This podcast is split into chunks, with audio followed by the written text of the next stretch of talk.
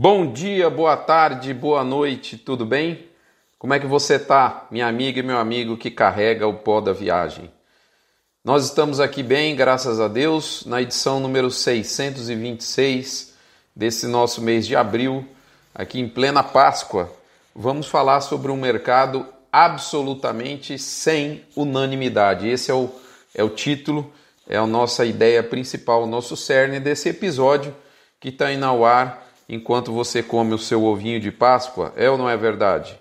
Lembrando a você né, é, que esses, essas informações do mercado pecuário chegam até os seus ouvidos com oferecimento de MSD Alflex, Fibro Nutrição e Saúde Animal, ProBif, marca consolidada da Nutron Cargill, Otimiza Gestão Rural, para quem quer transformar a fazenda em número, UPL Pronutiva, Cicobi Cred Goiás, a nossa cooperativa financeira do sistema é, do, do, sistema não, desculpe, do setor marista aqui de Goiânia, a única que fala a língua do agropecuarista, Agropecuária Grande Lago, onde a gente confina os nossos animais é onde a gente é, é, recebe, da onde a gente recebe o esterco o adubo orgânico que a gente usa nos nossos pastos, gerente de pasto com o tripé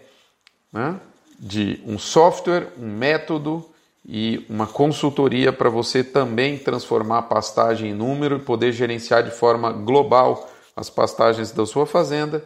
E por fim, a Asbran, a associação que reúne 80% da indústria de suplementação mineral do Brasil e que viabiliza muito do que a gente faz com nutrição nas nossas fazendas, no nosso dia a dia. Por isso a gente só usa suplemento Asbran na fazenda Terra Madre. Pessoal, duas semanas completas após o retorno China, é isso que a gente tem. Né? A, a habilitação China voltou dia 23, quinta-feira de manhã, então né, nós tivemos a última semana de abril, uma semana cheia com o retorno China, e agora essa, né, onde teve um feriado na sexta-feira. Eu gravo esse áudio para você no dia 8, no sábado. Né? Então, no dia 7 foi feriado, mas de toda forma já são duas semanas de abertura do mercado e normalização dos negócios. E já dá para dizer que o mercado físico frustra, né? já dá para dizer, os que esperavam uma explosão, uma explosão da arroba, enquanto também dá para dizer que o mercado futuro se encarrega de jogar um enorme balde de água fria né, na expectativa para os próximos meses. Então, nós pontuamos abaixo na sequência. Eu vou passar para você um por um os destaques, na minha opinião, do mercado em nossa ótica e depois a gente amarra tudo no finalzinho, como é o nosso, o nosso praxe com a nossa conclusão. Então são ao todo sete pontos, né? Eu vou passar aqui oito, na verdade.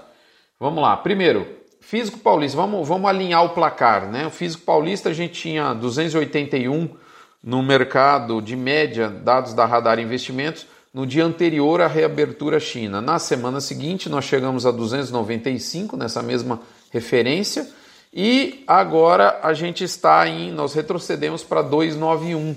Então o mercado perdeu fôlego, perdeu sustentação ainda orbitando, segundo a radar, entre 285 a 300. O 300 vai ficando difícil, tá certo?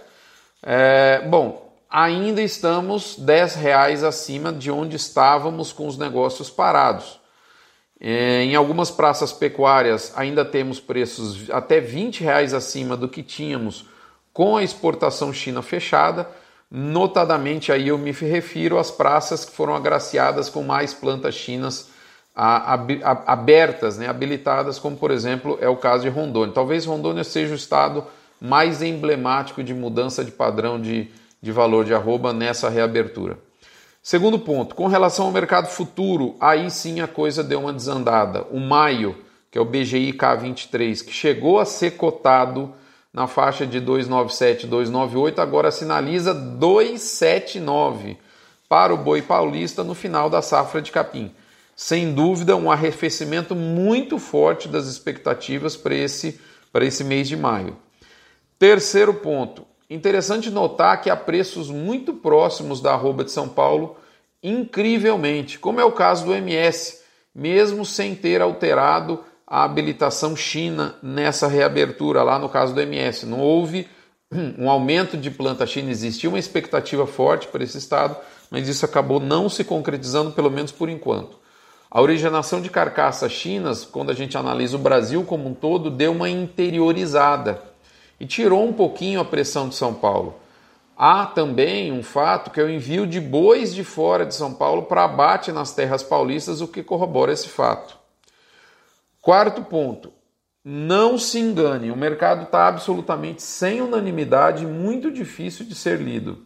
Há pessoas que eu respeito muito dizendo que o nível de preços da curva futura da arroba Após essas duas semanas de queda forte, que foram quase 20 reais de queda no contrato maio, está totalmente fora de razoabilidade. E há outras que também têm bastante conhecimento de mercado dizendo que a curva está correta e que poderia não ter encontrado seu fundo ainda.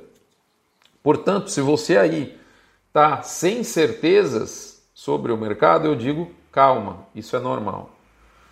Quinto ponto, vamos analisar é, o discurso de quem discorda dessa curva futura de preços pressionada.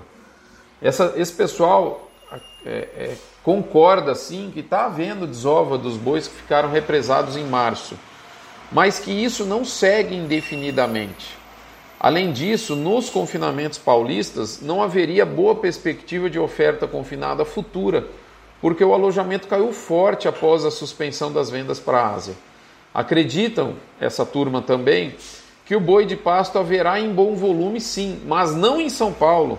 E ademais, os lotes terminados a pasto têm menor percentual de habilitação China. Isso é muito comum. Quando a gente pega é, é, os lotes terminados em confinamento, eles têm um percentual de habilitação China maior. Portanto, esse pessoal acredita que esse encharcamento das escalas que nós estamos observando em abril vai cessar adiante, mesmo porque o boi de pasto pode ter saída menos abrupta, menos concentrada, eu diria, devido às boas chuvas do centro-norte que podem estender a safra, tá certo? Além disso, esse pessoal é, é, sempre lembra que existe a possibilidade de mais habilitações chinas na próxima semana, com a ida da comitiva presidencial a fim de assinar, ratificar acordos que já estão alinhados e que incluem na pauta o setor de alimentos. Por fim, os discordantes da atual curva da B3 consideram que o boi de confinamento está profundamente desestimulado para os próximos meses e isso levaria a um escasseamento do boi novo para abate muito em breve. E esse animal novo ele é muito procurado nesse nível de demanda que se desenha adiante. Sexto ponto: os que acreditam, por outra sorte, que a curva da B3 está bem pessimista e que isso vai prosperar, citam que o boi de final de safra deve encontrar esse boi sendo represado, que, que foi represado, que está sendo escoado agora. Então você agora tem esse boi represado, ajudando as escalas, e a hora que ele tiver já sido consumido, vai chegar o boi de final de safra, ou seja, vai dar continuidade nesse alongamento de escalas que a gente observa desde já. Claro que escalas alongadas também não têm unanimidade nesse momento. É quando a gente olha, tem praças com escalas mais apertadas. É interessante, não está fácil mesmo de ler o mercado. E esse pessoal acredita, aí sim o discurso é muito bate muito nessa tecla de que o alívio relativo no custo de produção, né, seja milho e soja, aliado ao alívio no custo da reposição, deverá trazer esse boi para abate, mesmo que com uma carcaça não muito bem acabada, porque a reposição está melhor, endossando essa pressão que a B3 aponta agora. E essa pressão na B3 está corroborada, diga-se de passagem, pela análise grafista, que está bem pesada para o BGI. Sétimo ponto, nós temos o câmbio olhando para baixo e namorando com 5 dólares, né? É, tem diversos motivos que explicam esse câmbio um pouco para baixo nesse momento. Isso dá uma complicada na arroba, né? Por outro lado, ajuda a aliviar o custo de produção, porque você sabe, está vendo que milho e soja arrefeceram. Por fim, o oitavo ponto, tem muita gente entendida apostando na aquisição do bezerro, que é um animal de ciclo mais longo, ao fim, a fim de aumentar o número de cabeças da fazenda em 2023, visando né, uma valorização futura da arroba lá daqui um, dois anos e escape desse momento de turbulência de ciclo pecuário mais pressionado. Pessoal, esses são os oito pontos que me chamam a atenção no mercado. E agora, o que, que, que dá para a gente consolidar né, na, na minha ótica? Vamos lá. Eu trago essas informações, a nossa consolidação, lembro a você do gerente de pasto. Vou fazer uma chamadinha especial aqui para os nossos amigos do gerente de pasto. É muito difícil você é, transformar a pastagem em número e, e até eu, eu, considerava isso difícil até a gente conhecer de fato o gerente de pasto. Tive a oportunidade nessa semana, antes agora do feriado do dia 7, de fazer uma visita de gerente de pasto junto com a minha família. Todos nós subimos em algumas motos e rodamos a fazenda, coletamos as pastagens, transformamos em números, aplicando um método com meu filho de 18 anos, com a minha esposa, que são pessoas que não têm o dia a dia do da gestão de pasto. E é incrível que depois de mais ou menos três horas, três horas e meia rodando a fazenda de moto, estávamos nós já alinhando as notas, né, os números do capim, a gente levantando. Então, assim, é muito prático o sistema, né? esse método, esse software que nos permite transformar pastagem em número. Quando eu falo isso, eu falo de propriedade, de uso próprio e a gente tem muita segurança em recomendar porque a gente utiliza. Beleza? Mas vamos lá então, vamos consolidar esses oito pontos que a gente levantou no mercado. Então, assim, vamos lá. O que, que dá para dizer, na minha modesta visão? E, de novo, né, com toda a incerteza que o momento sugere. O melhor momento de proteção de preço para o final do boi de safra de pasto pode sim ter ficado no retrovisor. Quem aproveitou o fôlego rápido e fugaz do movimento positivo após o retorno China pode ter feito um melhor negócio possivelmente. Temos uma boa oferta de gado e isso deve continuar nas próximas quinzenas, mas a elevadíssima volatilidade da arroba vista atualmente pode mudar o cenário de acordo com o que pode ocorrer nos próximos dias durante a visita do governo à China. O nível de oferta de gado gordo para abate, em geral, nesse final de safra de capim no centro-norte do país, é dado que será alto. Mas a pergunta é: como será a oferta do gado novo, gado com menos 30 meses de idade? Qual demanda teremos, China e demais mercados? As perspectivas são muito positivas do setor exportador, apesar do dólar mais ameno. Então, há sim certeza de uma alta oferta de gado para abate, mas ainda é incerto o nível de gado mais novo nesse universo de oferta. Ainda é incerto qual o nível de demanda que a gente vai ter, né? principalmente ainda com possibilidades de mais anúncios, de mais novidades e elas são esperadas para a próxima semana. Da mesma forma que a expectativa mais alta de preços atingida recentemente para o BGIJ, mês de abril no mercado futuro, e BGIK, pode não se concretizar, e é por isso que eu disse que pode ser sim que o melhor momento de proteção de preços para final de safra pode já estar no retrovisor.